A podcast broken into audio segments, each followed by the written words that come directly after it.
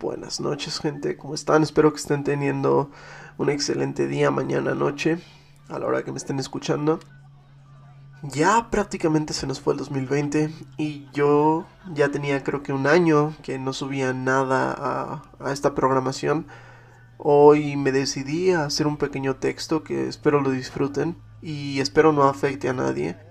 Tengo muy claro que no fue un año fácil para todo el mundo que fue un año de pérdidas, que fue un año de complicaciones y bueno, para eso tenemos muchísimos medios que nos van a decir todo lo malo que sucedió pues este año.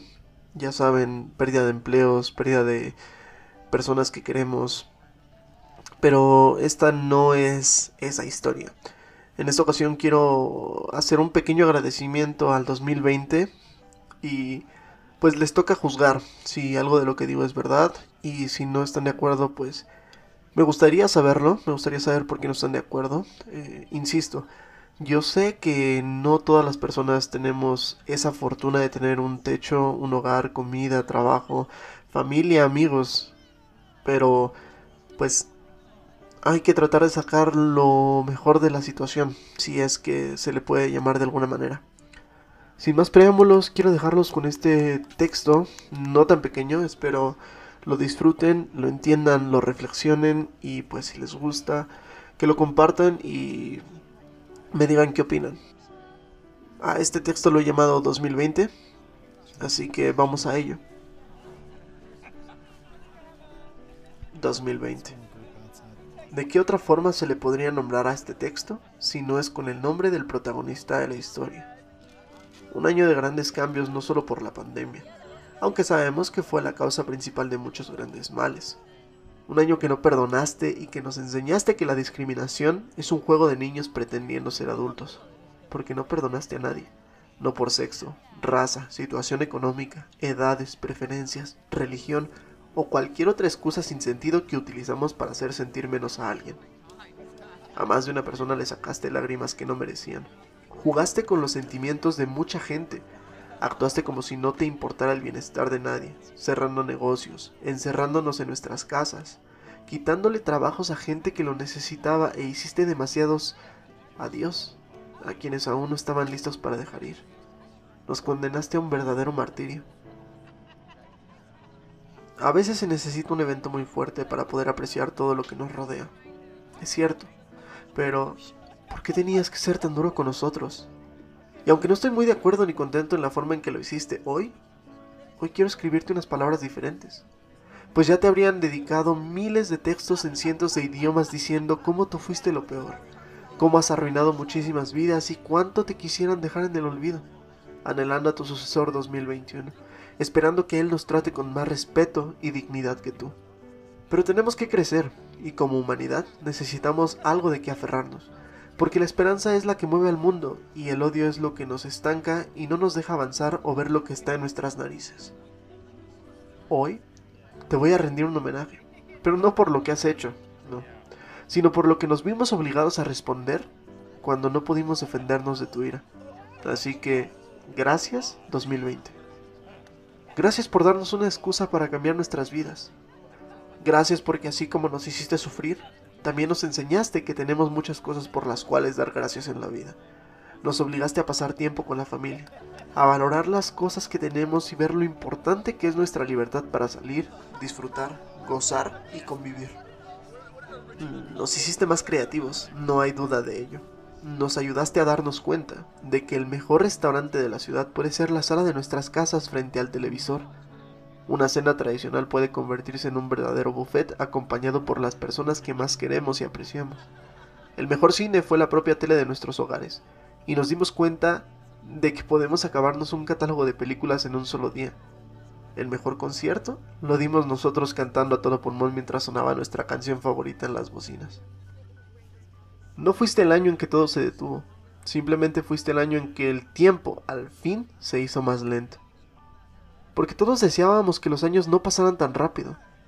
Todos sentíamos que el tiempo se nos iba como agua entre las manos y que no había forma de detenerlo, de aprovecharlo un poco más, aunque sea por un instante, y entonces el ritmo de la vida al que estábamos acostumbrados dejó de ser tan veloz, y un día se convirtió en una eternidad.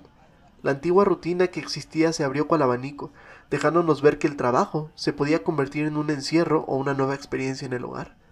El desayuno podía ser un tazón de cereal o un desayuno continental. Y una hora muerta podía ser el tiempo diario de ejercicio o cien páginas de ese libro que jamás tuvimos tiempo de leer. Nos hiciste buscar más actividades para mejorar nuestra estancia, medidas para cuidar a los nuestros y formas para no desesperarnos en casa. Buscamos el amor en diferentes sitios y nos hiciste abrir algunas puertas que no sabíamos que existían, a pesar de que otras tuvieron que cerrarse. Gracias a ti, hoy valoro más a mis hermanos, a mis padres, a mis abuelos, a mis tíos, a mis primos y a todo aquel familiar que olvidé mencionar porque nos has hecho extrañar hasta el más travieso de los niños o al más impertinente de los adultos. También nos hiciste darnos cuenta de que la familia no siempre es sanguínea, que hay personas a las cuales podemos llamar hermanos sin ser hijos de los mismos padres. Nos dimos cuenta de que existen amistades que valen la pena conservar y que hay algunas otras personas que solo se encuentran con nosotros por interés. Nos purgaste 2020.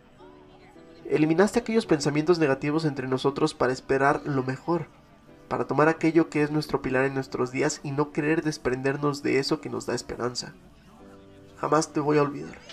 Ya formaste parte de la historia y hoy te digo gracias y adiós del mismo modo en que tú nos obligaste a decírselo a todos aquellos que lucharon en tu contra y perdieron la batalla.